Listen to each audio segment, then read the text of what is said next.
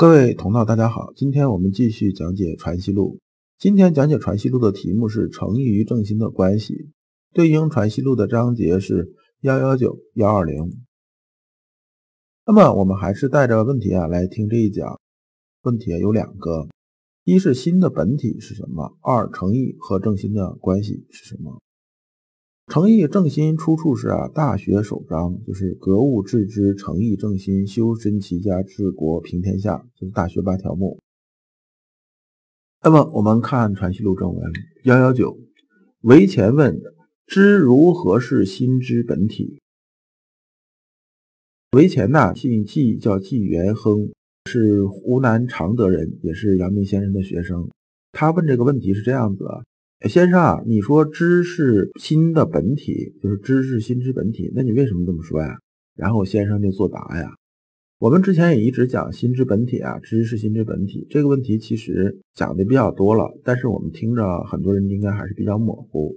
那么我们看先生怎么回答这个问题，说啊，知是理之灵处，就其主宰处说，便谓之心；就其禀赋处说，便谓之性。那么呢，这一句话呢，其实理解是有点困难。我要把它讲成白话，就知啊，这里面知的意思是知觉的意思，就是说呢，我们五感六识啊，这个知觉到的东西，那么只有知觉到的东西啊，它送达心之本体的时候啊，天理才会发生作用。如果啊没有知觉得到的时候啊，我们这心之本体它是不动的。所以这里面说呀，就是说它这个。讲法不同啊，说究竟是心还是性啊？这想法是不一样。就说呢，我们作为我们整个人身呐，它的这种行动这种主宰啊，行动思想什么这些啊，所有动啊这些主宰来讲的话呢，我们是说它是心。也就是说呢，在西方同类的东西里面呢，也讲过类似的话。就说我记得是弗洛伊德说的，说啊，主宰我们人类行动的不是理性，也不是感性，那是什么呢？是我们身后啊，浩如汪洋大海一般的潜意识。他说的是潜意识，而老刘啊，修心性的理解是什么呢？就是说呢，我们做什么行为啊，做出什么事情来，真态不是理性或者感性来决定的，那什么来决定的？就是我们心性来决定的。就老刘很久以前讲过失眠这种例子啊，说从理性这角度来说呢，我们是准备是今天晚上好好睡觉的，但是呢，你往那一躺啊，你真就睡不着，因为心在不断闹腾。闹腾的结果就是你睡不着。说所有行为啊，基本上都是心来主宰的。那么，所以这句话就其主宰处说，便谓之心；那么就其禀赋处说，便谓之性啊。这句话呢，稍微理解有点困难，它比较抽象。你就理解什么呢？我们说啊，这个性啊，我们心呢，它的这种性质这个角度来说，那么呢，我们讲这个心呢，是一个性的东西。那么这里边老刘举个例子啊，说是你心呐，你就当它什么呢？你就当它是一个黑匣子。这黑匣子里边是什么样子？我们不清楚，就是我们现在科技搞不清楚里边是什么。但是它有信号输进去的时候啊，它会有反应。有的信号进去了，哎，我们外面虽然是没看着东西，但它里边也在动。那么有的会表现出来啊，有的不会表现出来。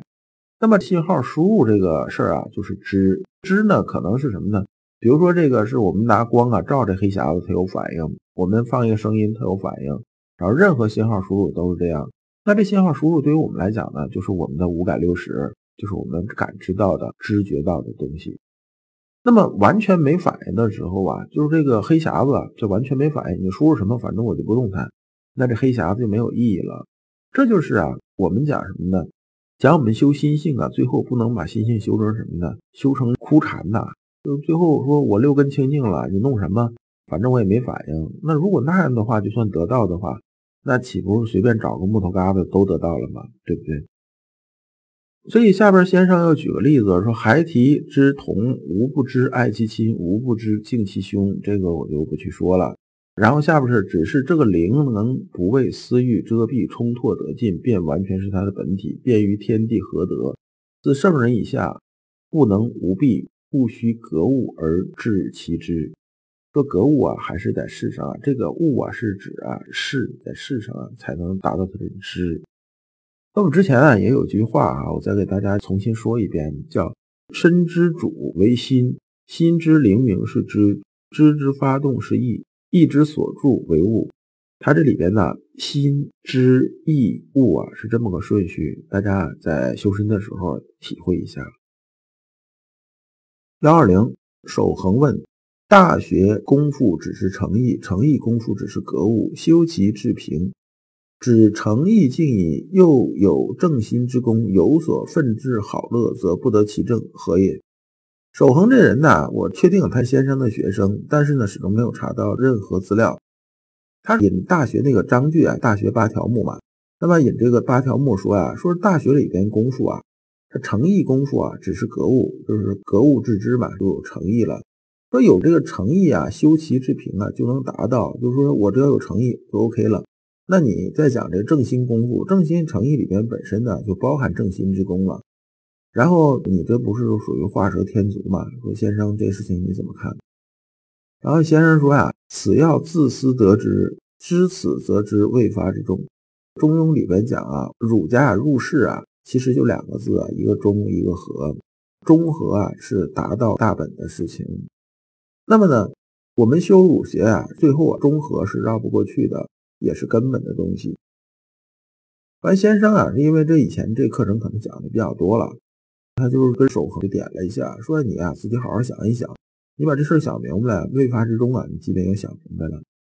守恒啊，这学生啊，他资质啊，相对来说就比较差一些，他这个始终没想明白这件事儿。然后呢，他就三番五次的问先生啊，说先生那个你还是说一说吧，我不说你这个实在搞不懂。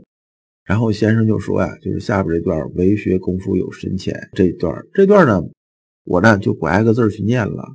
先生讲的意思是这样子，他说啊。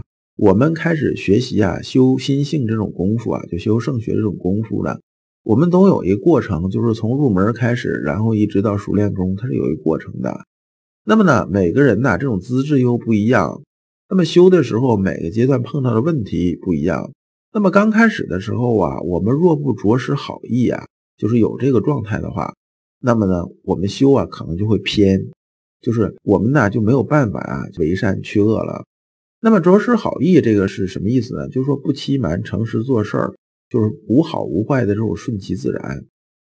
那么呢，这个意思呢，就是诚意的意思，就是《大学八条目》里边讲这个诚意的意思。那么呢，先生接着说呀，说那我们就把这未发之中啊这事儿说清楚了。那什么是未发之中啊？上书里面讲啊，无有做好做恶，这个就是未发之中的意思。说啊，方是本体，所以有所奋之好乐，则不得其正啊。正心只是诚意功夫里面，体当自家心体，常用见空横平，这便是未发之中。这句话呢，里边有这几个地方啊，我们说一下。无有做好做恶呢，意思是说呢，我们呢不要先入为主的认为一件事情是好的还是恶的，就是说我们刚开始就开始脸谱化，这是有问题的。这就相当于什么呢？相当于我们戴着有色眼镜啊来看这世界。本来我们应该不戴着眼镜的，对吧？那么呢，我们戴一个红色眼镜，我们看这世界就偏红；戴一个黄色眼镜，这个世界就偏黄。那么心体啊，就是心之本体啊，我们要顺其自然，不要在它外面上做什么遮蔽。那么心之本体啊，它究竟在什么地方呢？这个心体啊，它实际上是有个地方的，它是在我们胸中，大概在。两乳之间这个正中这个位置，就说我们经常，比如说，哎，你碰到很伤心的事情了，你当时感觉，哎呀，我心里好堵得慌，哎，我觉得心口好堵得慌。其实那个地方啊，就是我们心之本体所在。但它这个心之本体啊，它是没有具体这种形状的，它就是一团气，你就可以这么理解。那么呢，体当自家心体啊，做到心之本体这种状态，就是未发之中这种状态是什么样一个状态呢？叫见空横平啊。见空横平啊，是说的什么呢？见是镜子，这个就是老刘常讲啊，就同道为鉴，共同进步啊。这鉴呢，就是镜子的意思，就是互相大家照一照，就知道我们有什么不足，有什么可提高的地方。横呢，就是古代的秤，古代的秤呢是一边的东西，一边呢是放一秤砣。平常没有东西的时候啊，它刚好提起来是两边是平衡的。你一旦放点东西啊，这个秤砣就得挪。那么呢，我们正常这种心之本体啊，是放的是这样的，它里边是空的，就像空的镜子或者空的秤一样。那么前面有东西一过呢，我们镜子里就能映出来。那么秤里边呢，有这么一点东西，马上秤砣就能反映出来。而不附加任何其他的这种外边的东西，就是勿忘无助啊，没有其他外边任何东西，这就是未发之中。见空横平啊，这个出自哪儿呢？出自啊朱熹的《大学或问》，原文是：“人之一心，湛然虚明，如见之空，如恒之平，以为一身之主者，故其真体之本然。”虽然呢，朱熹的很多东西啊，我们并不认可，但是呢，实际上啊，他讲的很多东西啊，也不是不对的。就是说呢，我们做学问的时候啊，和修身的时候要知道。不要把一个人脸谱化，就说这个人呢是好人，那么所有东西都是好的；这人是坏蛋呢，就是头顶长疮，脚底忘能，没有一点好的，不是这样子的。我们要有一个比较平常的心态来看这些事情。这一讲啊，我们就讲完了。我们下一讲是讲有让自己圆满的心，才能克服私欲。老刘所讲的都是老刘啊近二十年啊自己修心的一些心得和体会。老刘一直相信，修身之道在于互相印证，同道为鉴，共同进步，是我们修身的必由之路。相信诸位同道也是有了一些收获。如果您想获得更多的心学内容，或者想直接与老刘交流，可以加老刘的微信。老刘的微信号是两个 L 一个 S 两个 X，后边加六六六，就是老刘说心学的拼音呐，首字母。加三个六，你能在和老刘在线交流的同时，还有机会进入我们的心学修行微信交流圈子。